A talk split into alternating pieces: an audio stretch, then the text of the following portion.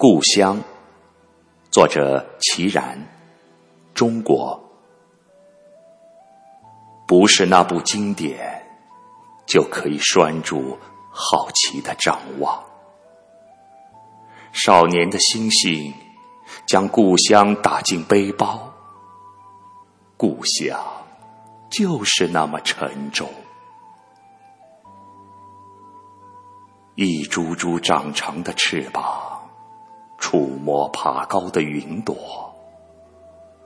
枯萎的山歌，裱糊镜框里一团模糊的色彩。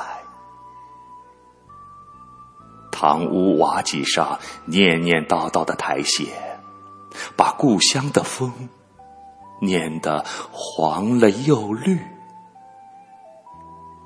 香案上供奉的血脉，不是一段传奇就可以淌成的河流。生活可以在不同地方奔波。故乡的老柏树，用几代甚至几十代落叶堆高的目光，像一把细绳，系住每一个漂泊的灵魂。